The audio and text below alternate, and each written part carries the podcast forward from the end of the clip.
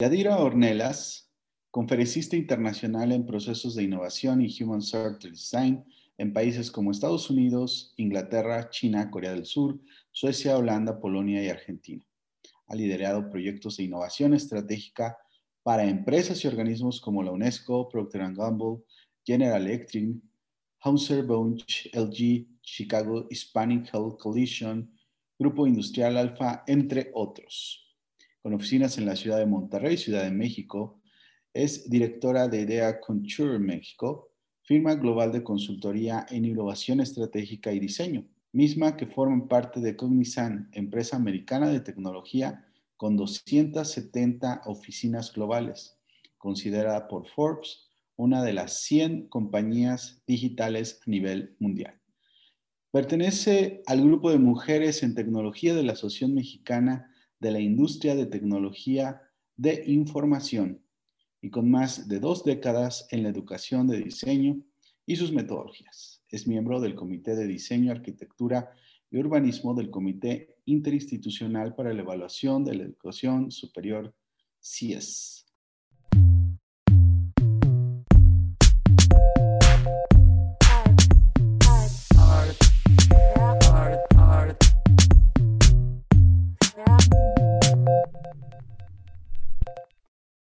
Yadira, muchas gracias por acompañarnos. Déjame empezar con una primera pregunta.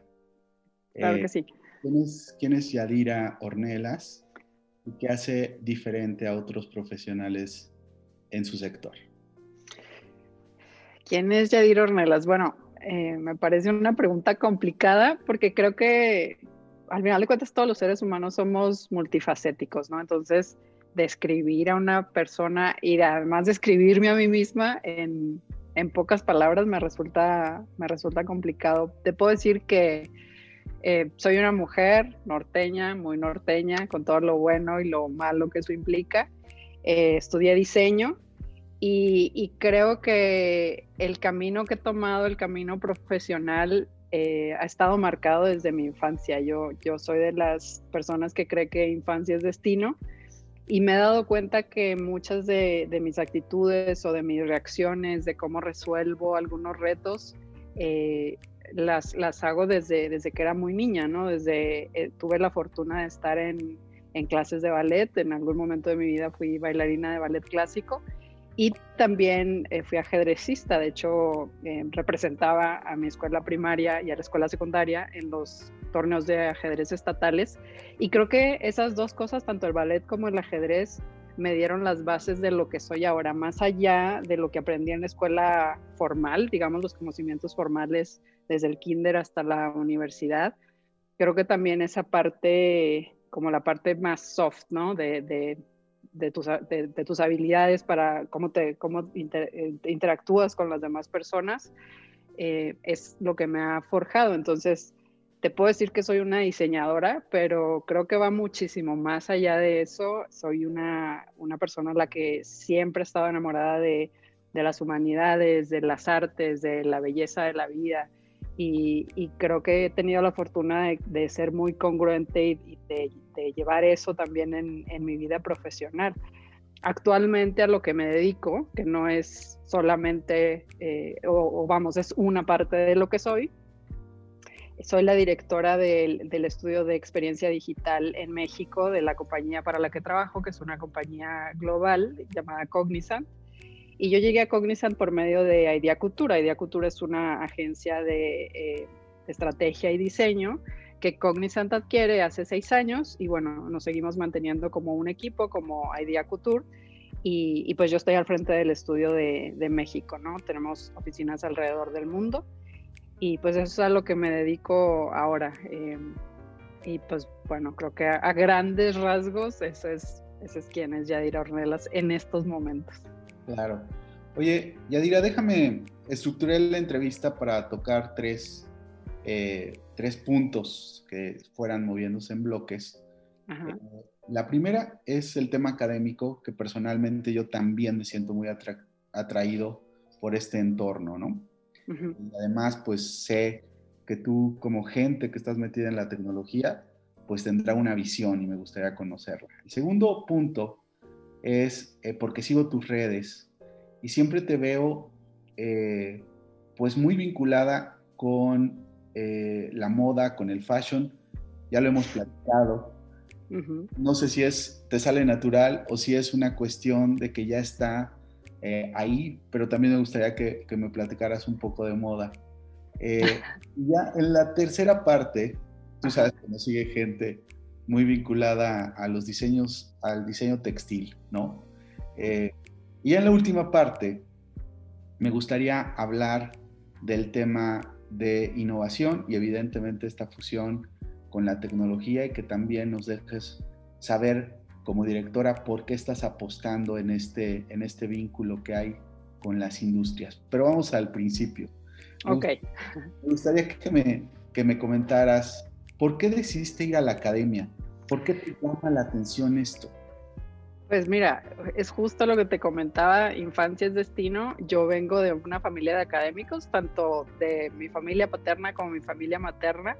Hay dos profesiones que se han repetido, eh, tenemos como un patrón entre académicos y doctores.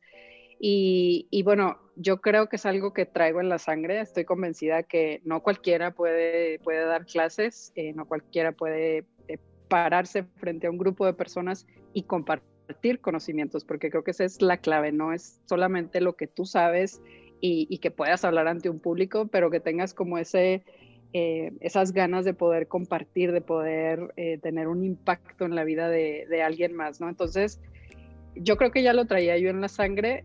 Te voy a ser sincera, cuando yo terminé mi carrera de, diseñadora, eh, pues yo busqué trabajo como, como diseñadora y recuerdo que mis papás me, me, decían, ¿por qué no buscas dar alguna clase? Y yo, negada. Yo, no, yo estudio diseño, yo no voy a dar clases, ¿no? Entonces, eh, yo tenía mi trabajo, mi primer trabajo como diseñadora fue en el medio de comunicación impreso más grande del, estado, de Chihuahua, y yo estaba en el departamento de diseño editorial. Y resultó que mi jefe en ese momento trabajaba en la Universidad Autónoma de Ciudad Juárez. Entonces él me dijo, ya dirá, ¿por qué no nos apoyas con una clase? Necesitamos, nos hacen falta profesores, este, no sé si nos puedes apoyar, ¿no? Y pues era mi jefe y yo dije, bueno, una clase está bien, ahora que no sean a las horas de trabajo, ¿no? La verdad es que la experiencia me encantó, me fascinó, eh, fue una clase de historia del arte, nunca se me va a olvidar. Y cuando se termina el semestre, me dice, oye, te, te fue súper bien en las evaluaciones de los, de los alumnos, nos gustaría que siguieras dando clases. Y le dije, pues sí, pero tengo el otro trabajo, no, no me da tiempo para tener los dos, ¿no? Y me dijo, bueno, te damos más clases si te interesa. Y bueno, a partir de ahí dejé el otro trabajo y, y pues a partir de ahí me seguí durante muchos años de, de mi vida. La verdad es que es algo que, que lo llevo en el, en el corazón. Yo creo que es una de las profesiones más nobles, es una de las profesiones que te deja más, eh, que te llena más como ser humano, ¿no? El saber que estás haciendo, teniendo un impacto en la vida de alguien más, de alguien que se está formando y, sobre todo el saber que, que, tiene un efecto expansivo, ¿no? Porque al final de cuentas no es solamente lo que esa persona que tú estás directamente, con la que estás directamente interactuando, puede aprender de ti o de lo que tú le compartas, pero se va a expandir, esa persona lo va a llevar eh, con sus amigos, con su familia, en su trabajo, en su desarrollo profesional. Entonces creo que, creo que eso es lo que me gusta, ¿no? Como esa, esa generosidad y el saber que lo que estás haciendo está teniendo un impacto real en el, en el mundo. Eh, por otro lado, eh, yo estoy convencida también que la educación en países como el nuestro, en países en vía de desarrollo, es, es básica para poder avanzar y para poder escalar. Desafortunadamente no tenemos las estructuras de, otros países en los que no es necesaria una educación universitaria para poder tener una buena calidad de vida, ¿no? En, nuestro caso, eh, tampoco es garantía el tener una educación universitaria te una buena calidad de vida, pero creo que sí es un es una herramienta muy importante. Entonces, eh, yo por eso le apuesto, siempre le he apostado a la, a la educación Duré muchos años eh, formalmente en, la educación universitaria. Ya ahorita estoy en otra trinchera, formo parte de los comités eh, de evaluación de educación superior a nivel nacional. Es un organismo que se dedica al aseguramiento de la calidad de los programas de universitarios de educación superior. y yo en particular estoy en el Comité de Arquitectura, Diseño y Urbanismo. Entonces, aunque ya no estoy en universidad ahorita, sigo siendo parte de, todo este clúster y de todo el ecosistema de, educación nacional. Cuando, cuando yo te conocí, te empecé a seguir vinculada a tu puesto de rectora. ¿Cómo sucede esto? ¿Qué es lo que tiene que pasar en la vida de pues alguien que no quiere dar clase para, para llegar a, eh, y platícame tú, porque yo veo un tema político, un tema social, un tema de visión, porque estuviste haciendo algunas investigaciones para recoger conceptos eh, de diseño centrado en el usuario y tratar de ponerlos en marcha, como tú lo dices, en un entorno eh, académico como el mexicano. ¿Cómo es que llegaste a, este, esta posibilidad que vieron en ti? ¿Cómo se hace? ¿Cómo se llega? Pues mira, esa es una historia bien interesante. Yo eh, vivía en Chicago, yo duré ocho años en Chicago donde estudié metodologías de diseño centrado en el humano precisamente y, metodologías de estudios del futuro. Y mientras estaba yo estudiando en Chicago, em, había una universidad, esta universidad, esta escuela de la que, de la que hablamos en, en Monterrey, que el director general su visión era eh, darle el giro a los programas tradicionales de diseño dentro de su escuela y convertirlos en, programas de diseño con, esta nueva tendencia ¿no? de diseño centrado en el, humano. En, aquel momento me parece que eran seis o siete licenciaturas las que tenía la escuela, eh, de, entre diseño y arquitectura, arquitectura de interiores. Y, bueno, él ya tenía esta visión, ya había armado el, plan de lo que quería hacer sin embargo, necesitaba alguien que, que, implementara, ¿no? Que, que complementara, digamos, esa visión con, una visión de alguien que, estuviera trabajando en la industria, que hiciera ya ese tipo de proyectos y que además tuviera como este sesgo académico, ¿no? Entonces imagínate, él, él después lo que me comentaba es, pues era casi casi como encontrar una aguja en un pajar, ¿no? Porque eh, te estoy hablando de hace, no sé, 12 años, me parece que yo llegué a la escuela y en aquel entonces, toda esta conversación de Human Centered Design, de Design Thinking, estudios de futuro, era relativamente nuevo en países desarrollados. yo cuando busqué en Estados Unidos había dos escuelas que daban este tipo de, de, programas. Y pues en México, olvídate, en México y en América Latina no existía. Entonces, eh, Michelle, eh, Michelle con, con, mucha visión, pues él quería transformar la escuela y, lograr eh, hacer este cambio, ¿no? De, crear el nuevo diseño mexicano, ¿no? Que de hecho ese el eslogan de la escuela. Entonces, em, él para lograrlo, pues como para empezar a tratar de implementar y de ver cómo funcionaban estos nuevos conocimientos, eh, traía profesores invitados a la escuela durante una semana o dos semanas a que dieran estas metodologías cortitas, ¿no? Pues en una de esas invitaciones, me encontraron a mí porque eh, ellos sabían que en esta escuela en la que yo estaba en, Chicago ah, era, donde impartían estos conocimientos. Entonces él iba a esta escuela a ver a quién le interesaba durante una semana ir a Monterrey a dar estas metodologías. Y de pronto le dijeron, oye, eh, hay una chava que es de México y que además antes en México era, era maestra, ¿no? Este, tiene esta parte académica también, a lo mejor le interesa ir a Monterrey. Te estoy hablando que además Monterrey está en una etapa eh, muy crítica de, violencia, ¿no? Entonces, pues imagínate, los extranjeros no querían venir a México, pero ni de chiste. Entonces empecé yo a ir a Monterrey una vez por semestre a dar un curso de, innovación durante una semana, en una semana al semestre. Y de pronto lo hice durante tres semestres, me parece, y me contactaban como con un mes de anticipación de parte de recursos humanos para gestionarlo de los boletos y todo, ¿no? Y como al cuarto semestre me vuelven a escribir, eh, veo que, que, hay un mensaje de, de, alguien de la escuela y yo digo, ah, seguro es para el curso de innovación. Me acuerdo que lo dejé, ni siquiera lo leí el mensaje porque estaba yo haciendo otras cosas en la escuela. Dije, después lo veo, seguro es para el boleto de avión.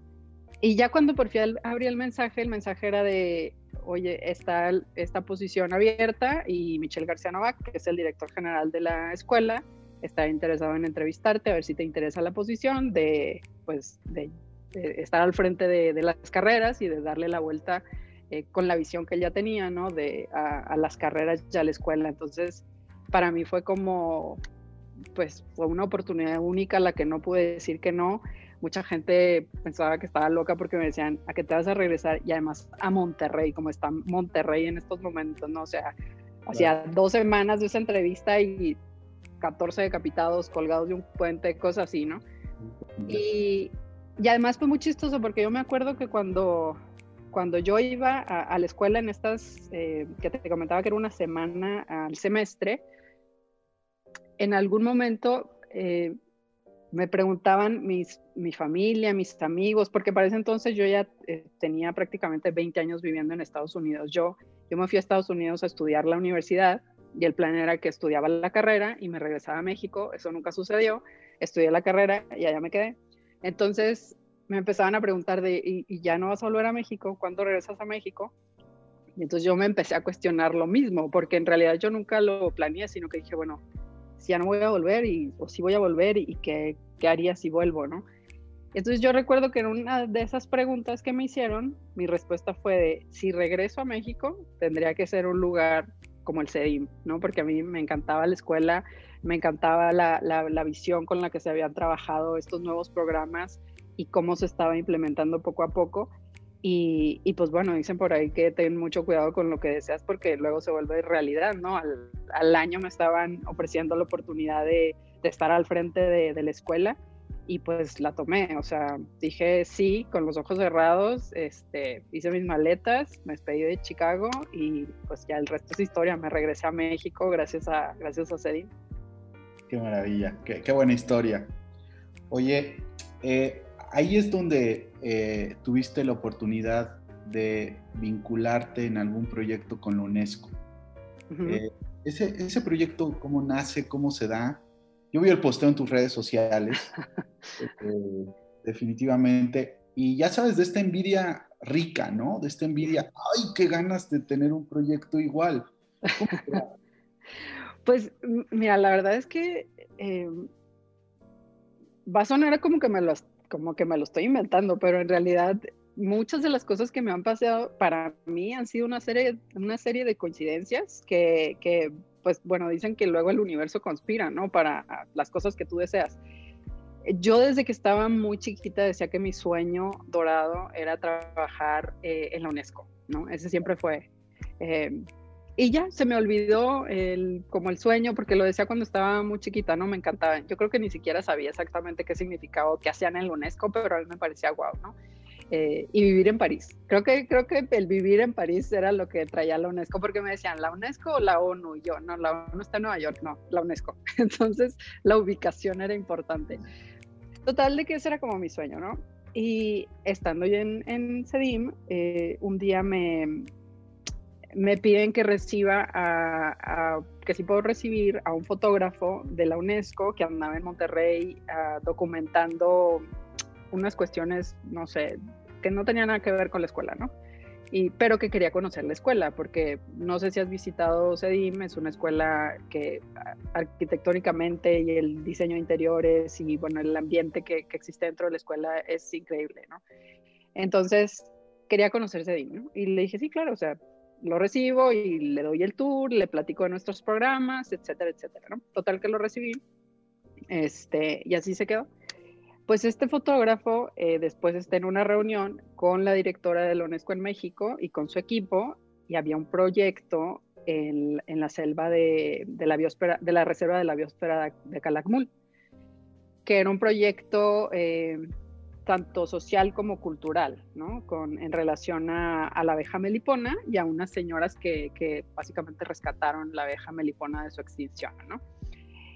Pero bueno, era en la reserva de la biosfera, entonces no, no todo el mundo puede entrar, no todo el mundo tiene acceso, etcétera, etcétera.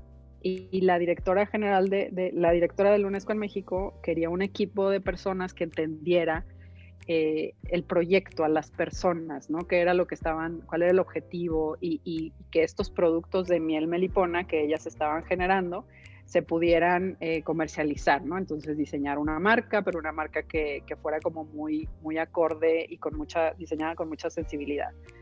Pues este fotógrafo dice, yo sé quién lo puede hacer, lo pueden hacer los alumnos y los profesores de esta escuela en Monterrey. Yo la visité, me explicaron, eso es justo lo que hacen. Antes de diseñar cualquier cosa, conocen a las personas, entienden cuáles son las necesidades y en base a eso diseñan, ¿no? O sea, todo lo que viene siendo pues eh, Human Centered Design y diseño centrado en el humano.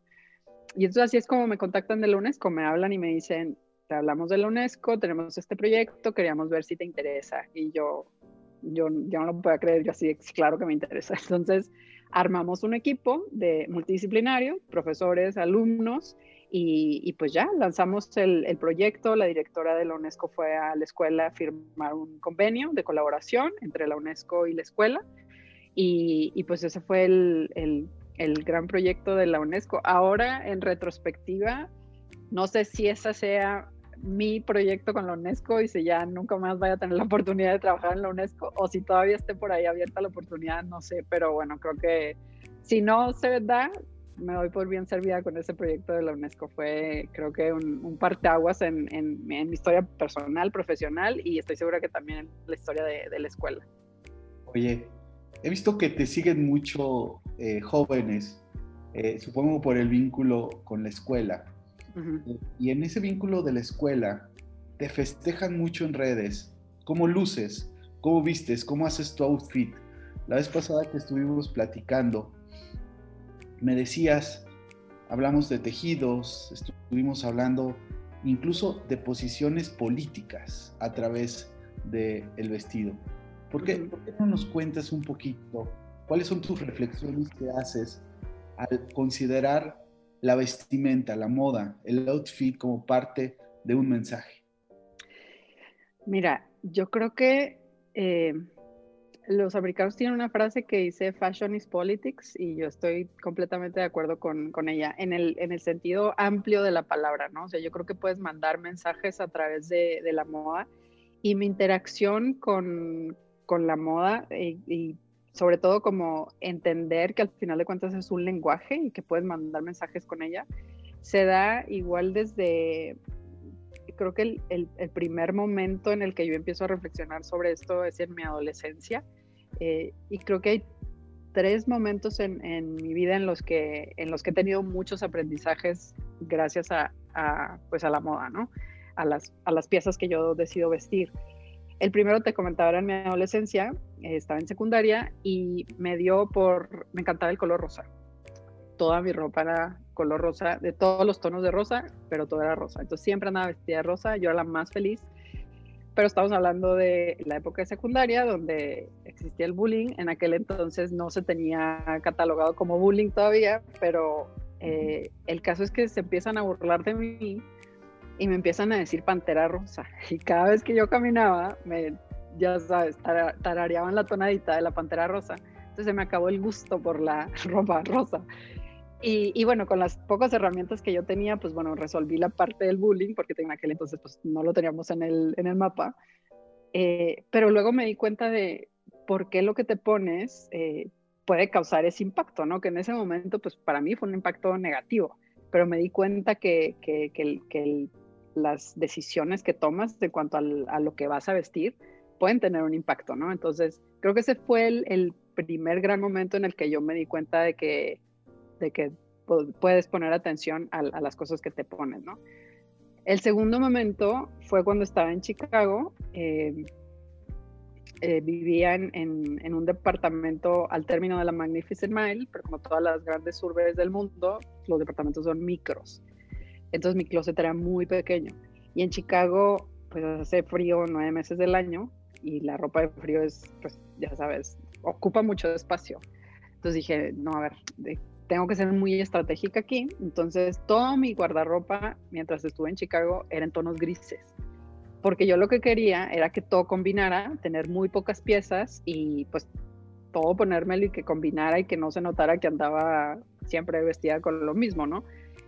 y me di cuenta que, que, era una manera muy práctica porque no me estresaba en el qué me voy a poner eh, y me quité también el estrés de, o sea, yo caminaba, veía los escaparates con piezas hermosas y decía, ¿y dónde la voy a guardar? Entonces se me quitaba las ganas de comprarla, decía, no, porque no tengo dónde guardarla, ¿no? Entonces también ahorré muchísimo dinero, pero el aprendizaje eh, creo que fue... Eh, Uno, de que en realidad necesitamos muy pocas cosas como seres humanos para, como para el, día a día y, que, esta sensación de amplitud que podemos tener en nuestras casas, eh, en realidad gastamos dinero para llenar esos vacíos, ¿no? Que ya si nos ponemos filosóficos, pues podemos llegar hasta vacíos emocionales, o sea, mucha gente para ellos ir de compras a comprar ropa es casi casi deporte, ¿no? Y te sientes mejor cuando compras la ropa y te diviertes que la verdad para a mí me parecía divertido. Creo que después de Chicago le perdí también el gusto. O sea, ahora cuando voy y compro ropa, eh, sí lo hago con gusto, pero ya no es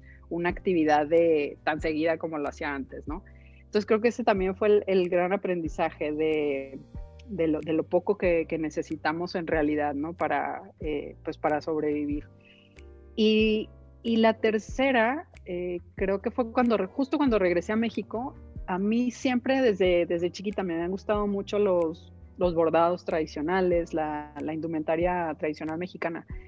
Y cuando regresé a México después de Chicago, que ya tenía yo también pues más conocimientos, ya había estudiado un poco más, leído un poco más sobre los bordados, sobre los textiles, sobre el tipo de, de, tejidos que se hacían en, en, México y alrededor del mundo, y empecé a adquirir estas piezas eh, y me las empecé a poner, pero luego me di cuenta que, la gente las usaba como para andar en la casa o para andar en fachas o para salir el fin de semana solamente. Yo dije, pero ¿por qué? O sea, esta ropa, este chamano, se tarda una pieza, se puede tardar dos meses en que la hagan. ¿Por qué la vas a usar para andar a gusto en tu casa? ¿Sabes? ¿Por qué no la usas como si fuera de un diseñador extranjero? Entonces me di a la tarea de, de usar esa ropa en mi día a día, digamos, en el mundo corporativo en el que estoy ahora, y combinarla con, pues, con piezas que son, digamos, eh, que entran más dentro de, la estructura del mundo corporativo. Entonces, creo que esa mezcla fue lo que, lo que empezó a llamar la atención, ¿no? De, de, cómo estas piezas eh, tienen, o sea, de darle el, valor que, que, tienen estas piezas y de que pueden ser parte de, estar en, en, una oficina, en una reunión, en, en una mesa corporativa y tú perfectamente puedes llevar una pieza como esta, ¿no? Entonces, al final, para mí, la moda es un, lenguaje, tú mandas mensajes con lo, que, con lo que traes puesto. Sin embargo, como todos los lenguajes, pues tiene que haber alguien que lo sepa hablar y alguien que lo entienda, ¿no? Tiene que haber un emisor y un receptor. Yo me puedo poner algo pensando que estoy mandando un mensaje, pero si la otra persona no lo lee, pues para la otra persona no es un mensaje, ¿no? Pero creo que ahí radica el poder y también las limitaciones de, de, la moda, ¿no? En, en, que al final de cuentas es un, es un lenguaje y es un lenguaje muy poderoso. O sea, por ejemplo, eh, cuando, cuando son las campañas políticas, eh, si ponemos ejemplo en Estados Unidos, siempre que es la, el juramento del presidente, siempre hay una conversación sobre qué trae puesto la, la primera dama, quién es el diseñador de la primera dama y puede sonar algo muy banal, pero en realidad ahí te pueden estar mandando mensajes de qué es lo que van a apoyar desde el punto de vista de, de políticas públicas hacia la cultura, hacia las bellas artes, si se van a enfocar, si van a tener un enfoque más nacionalista o si van a tener una apertura hacia la inmigración, por ejemplo, o si, vamos, puedes hacer toda una lectura sobre lo que la primera dama trae puesto en ese momento, ¿me entiendes? Pero te digo, depende eh, cómo lo interpretes y si sabes leer esos mensajes. Entonces a mí, a mí me parece, pues de entrada muy divertido, ¿no? Como que, que lo que traes puesto también te represente como, represente quién eres, represente lo que te interesa y pues de lo que te sientes orgulloso al final de cuentas, ¿no? Tú eres una mujer visionaria. ¿Hacia dónde crees? Muchas gracias ¿Hacia dónde crees que va la moda? ¿Qué, qué, piensas que va a estar, eh, que vamos a estar vistiendo en el futuro? ¿Vamos a estar eh, caminando hacia los territorios ecológicos? Eh, ¿La ropa va a ser inteligente? ¿Qué es lo que te gustaría que, sucediera tú que eres usuaria? Sí, mira, yo creo que la, ropa va a ser inteligente. aquí la pregunta es, Em, qué es lo que queremos que haga la, ropa, ¿no? O sea, eh, si es inteligente con un sesgo a lo mejor de entretenimiento o si es inteligente con un sesgo más relacionado a la salud, por ejemplo, que, que puedas usar una prenda o un accesorio que esté mandando información sobre, sobre tu salud. que ya empieza a ver ese tipo de, mm, de, productos con los, con los relojes que te va marcando y te va ayudando a que tengas una, una, mejor salud, ¿no? Pero cosas todavía más, más profundas. También creo que va a haber un regreso a los, a los básicos, al, eh, al para tratar de no contaminar tanto, de, de tener un mundo más sustentable, de que sean piezas eh, que no necesariamente tengan género, que se puedan usar eh, independientemente de, la situación, del contexto, de, la persona. creo que, va a ser una moda muchísimo más democrática y sobre todo creo que va a ser una moda que, va a mandar mensajes muy claros sobre quién soy yo como persona, ¿no? O sea, va a ser eh, la vamos a, individualizar muchísimo más, vamos a customizar el mensaje que estamos mandando con, lo que nos pongamos. Oye, dentro, sabemos que todas las industrias van a tender a transformarse radicalmente. Eh, tú eh, estás metida en los grandes temas, estás metida en la educación, estás metida en los temas de, de leer a las audiencias, tanto en los aspectos sociales, tanto en los aspectos de mercado. Eh, eh, pero también esta, esta este último momento estás vinculada con una palabra que yo creo que a todo mundo nos seduce, nos, eh, nos tiene muy pendientes a nivel de negocios, como es la innovación. En el día, en el día que lo que está haciendo en el día a día, eh, ¿Qué es lo que te produce más efecto para continuar haciendo el trabajo que hoy estás haciendo? ¿Estás ahí por un instinto de mercado? ¿Estás ahí porque es un asunto importante eh, y relevante para los próximos años? ¿En realidad eres una idealista? ¿Cómo, ¿Cómo te ves tú vinculable a la innovación o al mundo de la innovación? Mira, eh, no creo ser una idealista, creo que soy bastante objetiva. Eh, veo siempre el lado positivo y el lado negativo de cualquier situación. Sin embargo, creo que trato siempre de enfocarme en lo positivo o de buscar la oportunidad en, lo negativo. ¿no? Eh, ya ahorita lo que estoy viendo es que tenemos una, una oportunidad enorme de, de rediseñarnos como, como sociedad. ¿no? Creo que eh, la pandemia para mí ha sido como un paréntesis, o sea, llevábamos un camino, íbamos avanzando, ya sabes, hacia adelante y de repente nos pusieron un stop y pues todos a sus casas. Entonces, es como este gran paréntesis en el que nos empezamos a hacer muchas preguntas sobre el futuro, sobre lo que significa lo que estamos haciendo, por qué lo estamos haciendo. Y, y creo que esa oportunidad de, rediseñarnos nos impacta en, todas las industrias, en la que en la industria de la salud, en la industria eh, financiera, en la educación, en el entretenimiento, ciertamente. Em, yo creo que lo que yo hago, a lo que me dedico, que es entender a las personas eh, de, forma muy, si te lo pongo de forma muy simplista, es entender a las personas cuáles son sus necesidades para poder diseñar mejores productos y servicios para ellos eh, eso no pierde relevancia. Al final de cuentas, eh, ahora más que nunca necesitamos entender a estas nuevas personas que vamos a salir después de que todo esto pase y cómo vamos a crear esa, nueva normalidad. Yo creo que la, oportunidad que tenemos es de, crear una normalidad. si, lo piensas, ¿cuándo nos íbamos a imaginar que íbamos a tener esta oportunidad, no? De, ok, te voy a, es casi casi como volver a nacer, de te voy a dar la oportunidad de que crees la normalidad a la que quieres regresar. Creo que el gran reto y lo más peligroso es que queramos regresar a lo mismo, a lo que hacíamos antes, ¿no? Creo que, y, y, entiendo que la fuerza de gravedad es, es, es muy grande y que sería lo más fácil, ¿no? Regresar a lo que hacíamos antes, pero creo que como humanidad debemos de, de utilizar esa oportunidad y, y rediseñar, rediseñar otra vez a lo que vamos a regresar. En la empresa, en Idea Couture, el eslogan es eh, Rethink, Reimagine, Reset. Creo que más que nunca hace sentido, estamos en, un momento clave para repensar, reimaginar y resetearnos, ¿no? Rediseñar esa nueva normalidad. Y, como te decía, yo creo que, lo que lo que yo hago, lo que hacemos en la oficina, lejos de, perder valor o de tener que ajustar, es ahora más que nunca necesario entender a estos seres humanos y a este nuevo contexto en el que estamos y ver cómo vamos a, rediseñar, qué productos se van a diseñar, qué servicios se van a diseñar, cuáles van a, cuáles quedaron obsoletos después de, este gran paréntesis en el que, en el que estuvimos.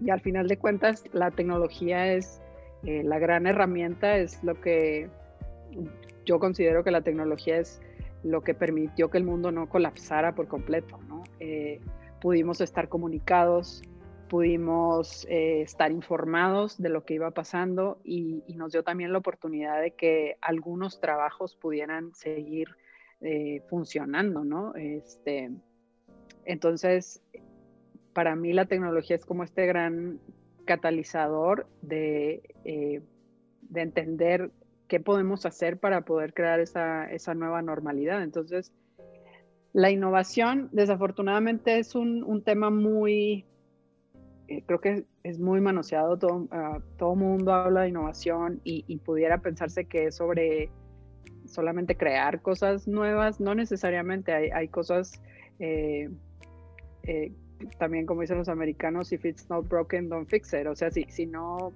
si no está descompuesto, no lo arregles, ¿sabes? Hay cosas que funcionan que solamente tienes que alinearlas, digamos, al, nuevo contexto o a las nuevas necesidades de las, de las personas.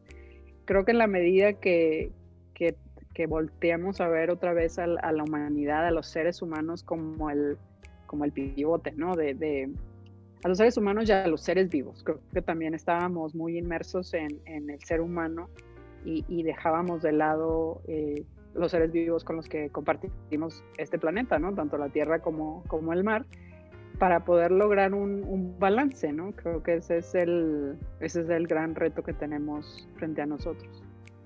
De las cosas que ves en el día a día, ¿qué es lo que más te emociona? Hablando de innovación, ¿ves algo que te esté seduciendo? ¿Algo que quieras compartir? ¿Algo que digas, hoy está pasando esto y nunca se me había eh, nunca me hubiera cruzado por la cabeza?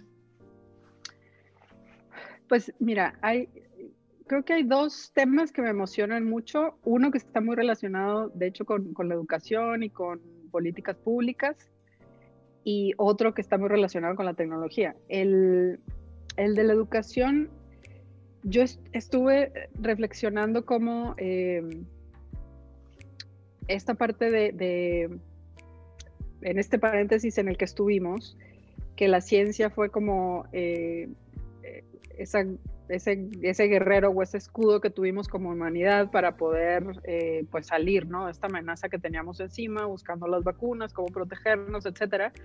Y por otro lado, las humanidades que fue donde nos refugiamos, ¿no? Una vez que, que nos tuvimos que meter todos a la casa, sin embargo, creo que la ciencia siempre ha tenido un lugar preponderante en la educación, las humanidades desafortunadamente no, eh, y, a nivel política pública tampoco. Cada vez que hay un recorte, lo primero que recortan es cultura, ¿no? Y toda la parte creativa.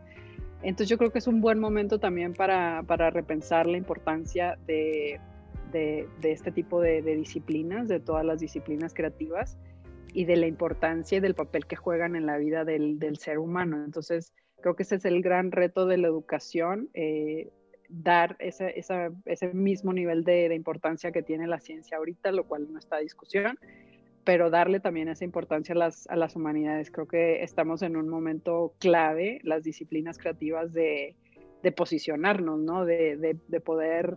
Em, exigir ese lugar que creo que además nos hemos ganado a pulso, ¿no?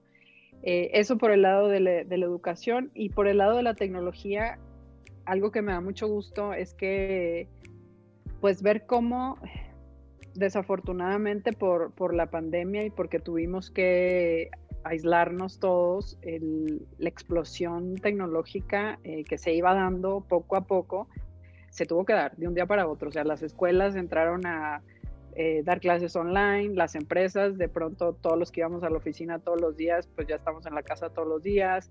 Eh, en la medida de lo posible, la tecnología resolvió todos estos, todos estos retos.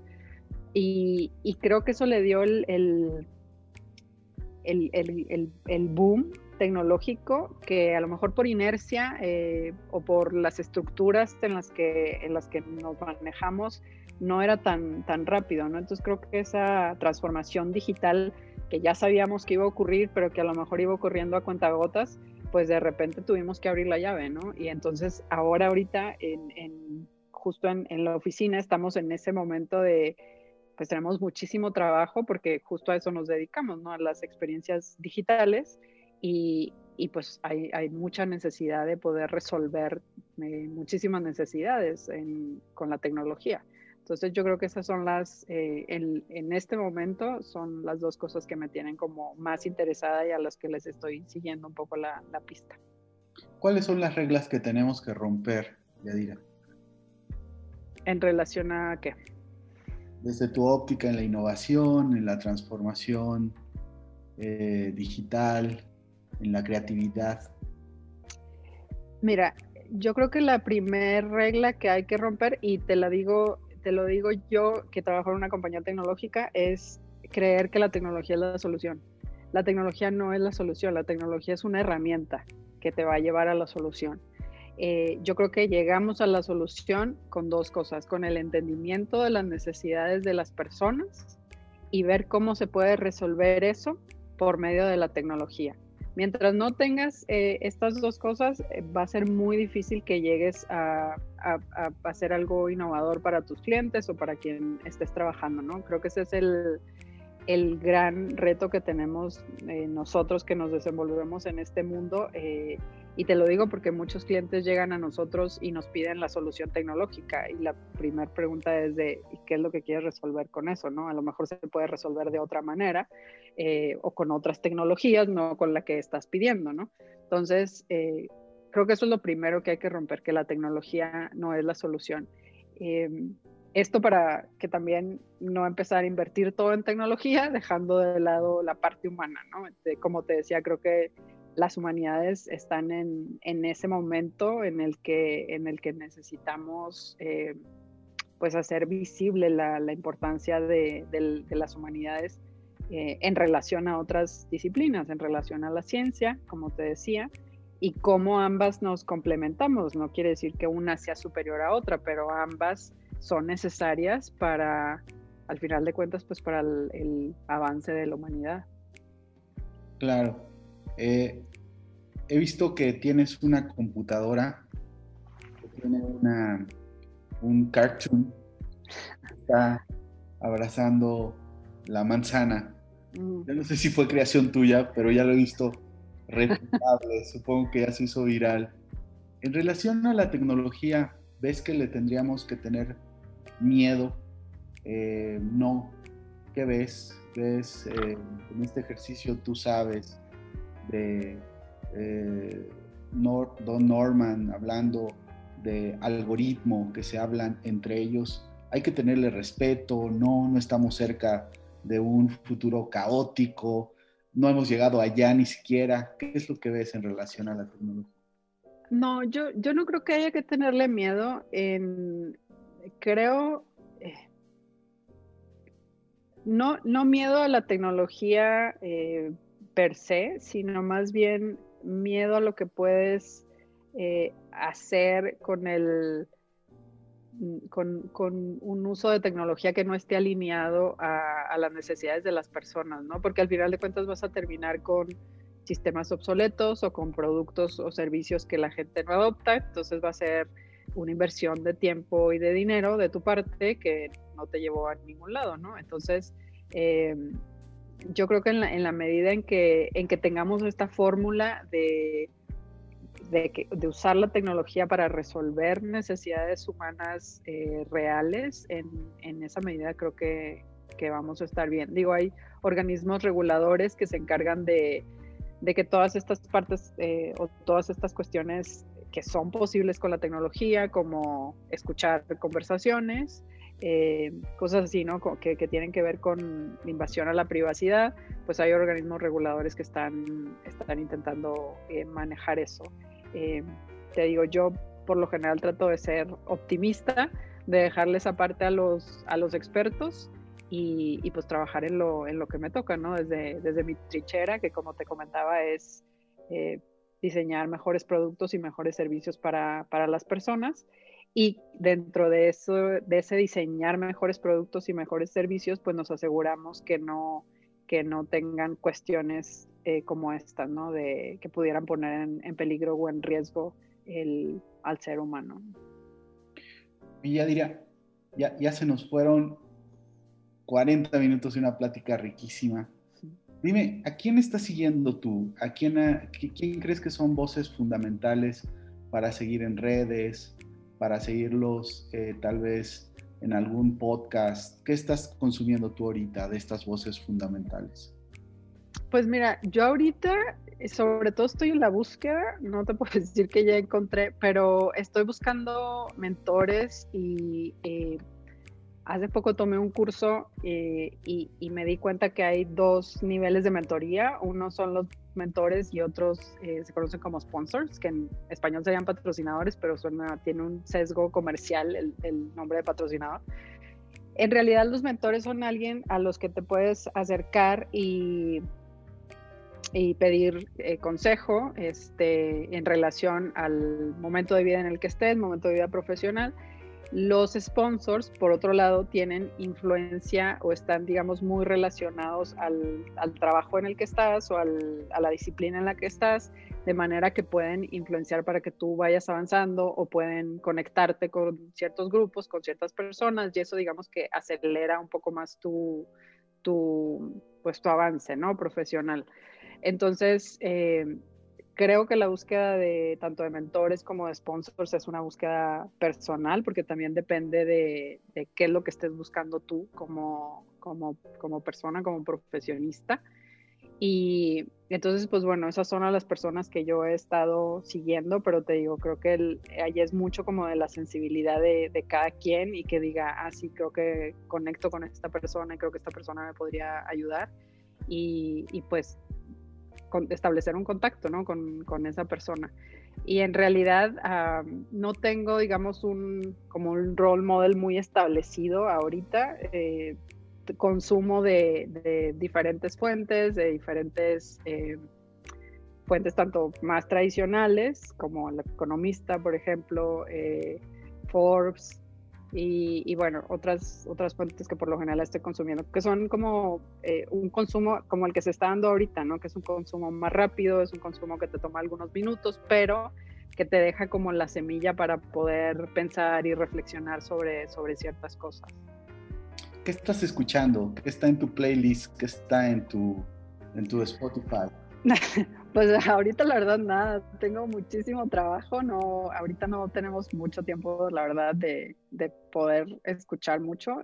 La verdad es que sí, como te decía ahorita, el, todo esto de la pandemia y ahorita que ya se está estabilizando un poco más, nos ha traído muchísimo, muchísimo trabajo, entonces sí estoy saturada, ahogada en, juntas em, y pues nada, estoy tratando de sacar todo eso por lo pronto.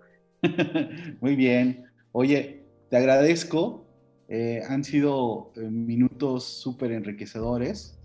Yo creo que a la gente le va a encantar, porque la gente está vinculada con, esto que son las ideas y el pensamiento de avanzada, en el cual creo que eh, tenerte a ti aquí hablando de estos temas es profundamente inspirador, profundamente refrescante estar oyendo algunas disertaciones, me encanta lo de la moda, me encanta hablar de, temas académicos, de esto último, desde una visión bastante corporativa, que no todos los días tenemos la posibilidad de ver eh, tan de cerca y lo vemos a través de tus ojos.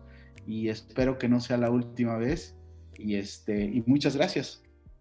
No, al contrario, muchísimas gracias a, ti, Mario, y a tu equipo por, por, la oportunidad y por la plataforma. Eh, la verdad, yo encantada de poder compartir un poco de lo que, de lo que he hecho y de, pues, de lo que estamos haciendo en estos momentos. Te dejo un abrazo y muchas gracias. Muchas gracias, Mario.